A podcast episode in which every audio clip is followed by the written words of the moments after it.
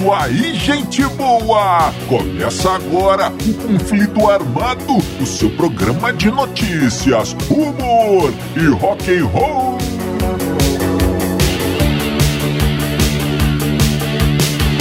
E vamos para as manchetes de hoje. As histórias de Jimmy Page no Brasil. N' Roses, Metallica e Nirvana juntos. O que poderia dar errado? Ajude a encontrar a carta perdida do bitomaníaco. Isso e muito mais no conflito armado que começa agora. Eu sou Bob Macieira e aqui comigo no estúdio meu arqui-rival e melhor amigo Crânio. Tudo bem, Crânio? Tudo bem, Bob? Saudações, caros ouvintes. Tamo junto no rock. Tamo junto no rock, Crânio. E sem mais enrolações, vamos ao nosso primeiro assunto. É, meu amigo crânio, meu amigo ouvinte. Vamos começando o nosso programinha de hoje. Bora. E é o seguinte, crânio. Se eu falar pra você Jimmy Page, você sabe quem é. Claro. Mas e se eu falar Jimmy Lama? É, será que muita gente que muita gente sabe quem é o Jimmy Lama, crânio? Acho que não. É Jimmy Lama, nada mais é que o próprio Jimmy Page. É, o que, que acontece? O Jimmy Page esteve no Brasil lá pelo final dos anos 70, né, crânio? De grande guitarrista do Led Zeppelin, Jimmy Page e acabou gostando daqui. Enfim, muito tempo depois, meados dos anos 90, ele casou-se com uma uma americana barra argentina, crânio. A mulher era filha de argentinos, nasceu nos Estados Unidos, mas morava no Brasil, na Bahia, em uma cidade chamada Lençóis, a 420 quilômetros de Salvador. E resumindo a farofa, crânio, de repente acabou comprando uma casa e morando um tempo lá em Lençóis, na Bahia. E rapidamente ele já ganhou sua carteirinha de brasileiro. É, olha aí. Uma das coisas que ele gostava de fazer era levantar cedo para ir na padaria pegar a primeira fornada do pão. É, É, o melhor que tem. Gostava daquele pão quentinho. E quem não gosta, não é? Pois é. Muitas pessoas lá em Lençóis ainda lembram de ver o, o Jim Page de manhã cedo sentado na calçada comendo um pão. É. Imagina a cena. E dizem que ele parecia um mendigo, andava todo à vontade, de bermuda, uma bermuda surrada, chinela havaiana, aquele cabelo desgrenhado, bem Gracinha. cara de brasileiro mesmo. O e nessa época, ele teve. Ele, ele fez um, um grande amigo. Esse cara era Hold. Hold da Margarete Menezes, cantora de axé. É o Hold dela, o nosso querido, o grande amigo do Jim Page, o famoso Batata. Ah, É, grande olha só. Batata. Batata, um grande amigo que Jimmy Page fez lá na Bahia. E dizem que o Batata, apesar de trabalhar com música e tudo mais, não sabia muito bem o tamanho que era o Led Zeppelin, a magnitude do Jimmy Page, então isso ajudou muito para que eles forjassem aí uma grande amizade. Aham. E o, o Batata costumava levar o Jimmy Page o que, que, frase estranha. E o Batata saía com o Jimmy Page pra ir pros botecos, aqueles botiquins copo sujo lá na Bahia. É. E o, o Jimmy Page disse que. O Batata disse que o Jimmy Page chegava e pedia uma coca, uma Coca-Cola, e depois dava uma despistada e começava a pedir pinga e misturava com a coca. Segundo ele, era para enganar a mulher, para ela não ver que ele estava bebendo cachaça. Que não sei se é Não dá certo, eu já tentei. É, pois é, então, então. O Jimmy Page gostava aí de, de, de coca com, com, com cachaça. Ô, crânio, olha lá. O, outras coisas, outra coisa, tem muitas histórias aí, crânio, e, e essas histórias são baseadas, a maioria, num livro que está sendo lançado. É, está naquela fase de, de arrecadação financeira aí. O autor é o Leandro Souto Maior. Então, amigo ouvinte, se você tiver interesse, procure aí que você vai achar o crowdfunding aí do Leandro Souto Maior sobre, é, para o livro Jimmy Page no Brasil. Então, essas histórias aqui, muitas delas estão contadas aí entrevistas sobre esse livro, mas, creio, então, o que, que acontece? Dizem que ele gostava, Jimmy Page gostava de sair com um violão nas costas, crânio, procurando alguém para fazer um som. Geralmente ele encontrava uns hippies ali na rua e sentava lá e ficava fazendo aquele batuque ali, aquele som, aquele rodinha de violão que você tanto gosta. Nossa, cara. adoro, cara. Mas, Mas nem com o Jimmy Page. Piorou. Não, mas é, então, creio que acontece. Certa vez, o Batata nos conta que o Jimmy estava lá tocando com uma turma ali, tal, de hips, aquela coisa toda. E o pessoal começou a pedir. Sempre eu gritava, toca Raul, toca Raul, toca Raul. E o Jimmy Page não entendia aquilo. E o pessoal pedindo Raul, Raul, e o Jimmy Page falou assim: já sei que eu vou fazer, cara, eu vou tocar aqui um Led Zeppelin. Aí eu ganho essa, essa plateia que está não está muito na minha onda, não. Essa plateia aqui está meio arredia, mas se eu tocar um Led Zeppelin, tudo vai dar certo. E começou a mandar um Led Zeppelin. Lembrando que o Jimmy Page não estava. É, estava devia estar no, no, no mamato, né, crânio? No prosop. É, chapadão e tocando Led Zeppelin ali. E um dos hips chegou perto do Batata, crânio, e disse: Ô Batata, mas que mala esse seu amigo, hein? que mala que você arrumou. Além do cara não conhecer o Raulzito, ainda toca Led Zeppelin mal pra caramba. Ô Bob, o, o, o, Jimmy Page sóbrio já não, não é aquela coisa toda que ao que é vivo, isso, ainda mais bêbado, hein? Crânio, Lá nos, nos confins da Bahia. Mas é, bom, é a minha opinião. Eu não sei, eu acho que ele mascava É, mas as drogas mas sempre é, acompanharam ali. Tem, né? tem essa questão da cachaça, sempre, né? Das drogas e tudo. Mas tudo bem. Ô, ô Bob, e o, esse, o autor do livro aí, o Leandro Souto Maior, ele conta umas histórias que aí dá pra gente ver o que tanto que brasileiro é terrível, né?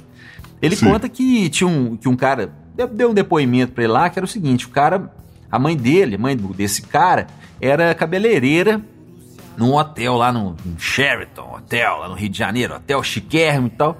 E uma vez o Jimmy Page veio e se hospedou lá. E o cara foi lá e falou: Ah, vou fazer o tratamento aqui. Ele tava com piolho. O cara tava com piolho. Ele é namorada, todos, todos piolhentos. Falou: Vou lá fazer o tratamento no Sheraton lá com a minha mãe, né? E eu sei que o Jim Page tá lá, o cara é grande fã do Jim Page e tal, do Robert Plant. Os dois estavam aqui num show, acho que 94. E o cara foi lá. E acabou que ele encontrou mesmo com, com o Jim Page no, no elevador. E a, a mulher, a namorada dele abraçou o Robert, o Jim Page, e ele abraçou o Jimmy Page, tiraram foto, aquela coisa toda. E o cara desse orgulho de falar o seguinte: bom, com certeza a gente passou uns piolinhos ali pro, pro Jimmy Page. Contando que, que piolho se alimenta de sangue. De uma forma ou de outra, a gente foi irmão de sangue por um tempo. As ideias dos brasileiros, mas tudo bem. E outra vez, cara, o, o... dizem que o Jimmy Page estava no, no estúdio de um amigo lá e tal. E disse, ó, oh, onde que eu posso comprar um cigarro aqui? Um, um estúdio lá em Salvador, né? Onde que eu posso comprar um cigarro aqui? E um dos caras estava lá, falou, não, eu vou lá e compro pra você, Jim, e tal. não, não, não, eu vou, não, eu vou pra você. Não, então vamos junto. E foram, né? Para que eles saíram, o Jim Page falou com ele, cara, eu, eu, eu saí foi pra comprar cigarro, não. Chegaram no boteco, saí foi pra comprar cigarro, não. Eu vim aqui foi pra tomar uma cachaça. Oh, oh, oh. escondido da mais mulher. Uma, né? mais uma. Ô, gar, garçom, fica imaginando aqui, garçom, garçom. Uma branquinha, please. Uma branquinha, little white, little white for me. Thank you. é a civilização. É, amigo ouvinte, você já conhece os nossos, as nossas redes sociais? É, vai lá no YouTube, no Instagram, no Facebook, procure os Dillions que você nos encontra. Tem muita coisa lá para você se divertir e compartilhar aí com seus amigos. Vai lá, segue a gente. Crânio. Agora é o seguinte, 1992, uma turnê uma turnê que prometia ser uma das coisas mais incríveis que a humanidade já presenciou, Uma turnê que juntava duas das maiores bandas que já que já tocaram na face desse planetinha azul, Guns N' Roses e Metallica, as duas Doideira. nos seus auges criativos, musicais e financeiros e loucos loucos, loucos, de loucura, olha aí. Entendi. E o que, que, acontece? Em julho de, de 92 começa essa turnê. E um mês depois acaba essa turnê. Na verdade, não acabou, não é crânio. Mas o que, que acontece? Uh, eles estavam tocando, o Metallica estava tocando, acho que em Montreal, se não me engano, crânio. Quando na, na hora da música Fade to Black, o James Hetfield o vocalista e guitarrista do Metallica se posicionou no lugar errado, é, Crane, porque apesar de ser aí uma banda de heavy metal, som pesado, tem, eles têm que obedecer certas chamamos chamemos de coreografias, hum. ficaram no lugar certo na hora certa, porque temos os fogos de artifício, aquelas pirotecnias, e o James Hatfield estava no lugar errado na hora errada. E quando a, a, o fogo ali explodiu, aquela coisa toda, ele, ele se queimou o crânio, queimou o braço, teve queimaduras de sei lá quantos graus, e queimou o braço e a mão. E foi aquele problema, ele saiu do palco, já foi para o hospital. O pessoal do Metallica teve que voltar a pedir desculpas para o público. E, e e ia, parar o show ali mesmo. Então o que, que acontece? Eles ligaram para o pessoal do Guns, chamaram o pessoal do Guns, falando, cara, vocês rolava aí, vocês podiam começar o, o, show mais cedo, porque aconteceu um problema aqui e tal. O pessoal do Guns, tudo bem, sim, claro, como não. Todos concordaram e ficaram esperando o nosso querido Axel, Axel Rose, é, que já tinha uma fama de costumar atrasar a coisa toda, né, crânio? Então, mas aí, num caso desse aí, né, como aconteceu um acidente, uma fatalidade, os fãs estavam ali esperando sem o show, aí então o Axel, obviamente, atrasou do mesmo jeito. Ele chegou o crânio e o show começou três horas além do que já estava marcado. Quer dizer, ficou aquele buraco ali do show do Metallica. Uhum. Aí era a hora de começar o, o, o, o Guns, ainda ficou mais três horas ali, o pessoal esperando, e a tensão foi aumentando. Beleza, começa o show do Guns. Nove músicas depois, o Axel joga o microfone do, do palco e sai, não quer saber mais de show e acaba o evento ali, crânio. Acaba nada aí que começa, porque o pessoal ficou muito insatisfeito, para dizer o mínimo, o mínimo, crânio. E começou a quebradeira. Essa história aí todo mundo conhece, essa história já foi muito bem contada, mas tem coisas ali dos bastidores que merecem aqui a nossa o nosso, a nossa, nós vamos merece jogar uma luz ali naquele, no que aconteceu, crânio Olha aí. Uh, dizem que o Axel, como estava ali com Metallica e tal, queria impressionar a galera. Uhum. O nosso querido Matt Sorum, o Batera, disse que, que eles gastavam crânio toda noite de show na faixa de 100 mil dólares em festas. Toda noite ia lá 100 mil dólares em festas, festas temáticas. Que beleza. Então tinha festa das termas romanas. Você olhava assim, já haviam quatro caras musculosos, todos besuntados de óleo, carregando um porco assado. e aquelas colunas romanas e o pessoal com aquelas túnicas. Era a festa do, das termas romanas. Outro dia era a festa dos anos 60, crânio. Lava lamps, luzes psicodélicas. Outra noite era a festa do, do cassino, Cassino Night. Aí roletas, caça-níqueis e o Gans pagando tudo aquilo para o Axel impressionar. Teve mais, crânio. A Fiesta Mexicana del Axel. É, mariates tocando. É, comidas mexicanas, tequila, guacamole. Crânio, eu diria que mole era o miolo do Axel nessa época, olha aí. Ô, Bob, mas aqui, o, essa história do o dia que o, que o James se queimou e o Sim. dia que o Axel saiu do palco e, e, e, teve um tumulto, não foi no mesmo dia. Pois é, mas eu juntei crânio pra, pra dar mais emoção. Ah, não, então, então, então tá beleza, então tá certo. Mas é. é Bom, então o que acontece é o seguinte, cara, teve mais confusões aí nessa turnê. Teve um dia que o Axel vomitou no, no, no palco, no meio de uma música, e o Kobe Mine cantando em Kobe Mine, chama o Hugo lá na frente da galera. Teve um outro dia que ele largou também a música no meio, tava tocando Knock on Heaven's Door, e largou a música no meio porque a garganta dele tava doendo. O, o Duff teve que terminar a música. Sim. E, e por aí foi. Agora, é uma coisa que, que nem todo mundo sabe. O Nirvana foi chamado para participar dessa turnê. Que, aliás, tem mais histórias, a gente podia voltar nela um outro dia. Sim. Mas o Nirvana foi chamado para para participar nessa turnê. Nirvana, Guns e Metallica, os três no auge. Imagina. Os caras estavam tão no auge que o, Kurt, que o Kurt Cobain arregou, cara. Ele falou: não, não vou. Eu, Axel Rose, James Hetfield juntos. Ah, eu não chego nem nos 27. Olha. Olha. Crânio, essa história agora, ao contrário do que a gente costuma fazer, costuma trazer aqui no conflito armado, é uma história séria. Uhum. A gente gostaria de dar aí a nossa singela contribuição para essa, essa história que está acontecendo aí, é, está movimentando o pessoal no Brasil, principalmente os Beatlemaníacos. O que acontece? Um grande Beatlemaníaco, um grande roqueiro, nosso Carlos Schneider Nogueira foi vitimado aí por essa pandemia. O crânio nos deixou com apenas 40 anos de idade.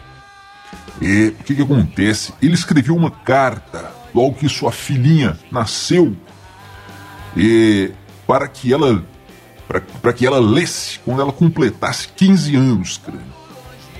E ela está com 14 agora, veja só. E com essa história de, de de pandemia. E ele pegou essa carta e guardou, escondeu dentro de um dos discos dos Beatles. Ele comprava, trocava, vendia muitos discos.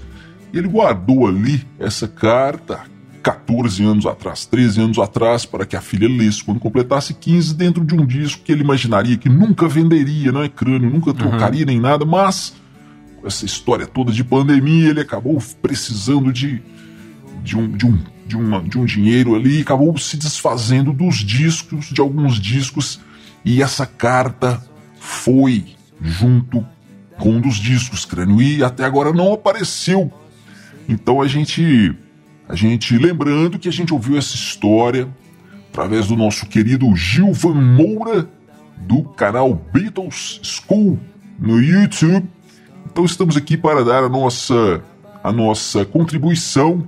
Se você tem aí algum disco dos Beatles adquirido há pouco tempo, vai lá, dá uma olhadinha. Quem sabe a carta não está lá e você procura aí o Gilvan Moura na Beatles School, que ele vai te encaminhar aí, vai, vai resolver essa questão. Quem sabe a gente não tem um final feliz aí com essa garota recebendo a carta do seu pai. Mais informações, procure Beatles School no YouTube, é, Moura que você encontra. Vamos, vamos, quem sabe, ajudar aí aos essa família que está nesse momento tão triste, né, crânio? É isso aí, Bob. Exatamente, cara. Que, que história, né? Que história. Eu achei muito interessante a ideia do Carlos, né? Escrever uma uma carta para o, para o futuro, para a filha no futuro. Muito interessante, cara. Muito louco. Infelizmente, né? Essa, aconteceu essa história aí, mas, como você disse, a gente tenta aqui contribuir. Quem sabe um dos, um dos nossos ouvintes não está com essa carta aí. E eu te falo, Bob, apesar de não ter comprado nenhum disco dos Beatles recentemente, eu fui lá nos meus discos e dei uma, uma, uma procurada e tal. Vai que, né? Então é isso aí, galera. Quem tiver disco dos Beatles, principalmente comprou há pouco tempo aí, algum sebo, colecionador, alguma coisa assim, vai lá, não custa nada. Quem sabe a gente não, não traz um final feliz para essa história aí. É isso aí, crânio. E amigo ouvinte, você fica agora com mais uma banda da Dillion Records. Você fica com nova Overdrive Machine e a música O Futuro Elétrico, que você encontra em todas as plataformas de streaming. Vai lá, segue o Nova Overdrive Machine que você nos ajuda muito. Nos vemos no próximo conflito armado. Valeu, valeu, valeu.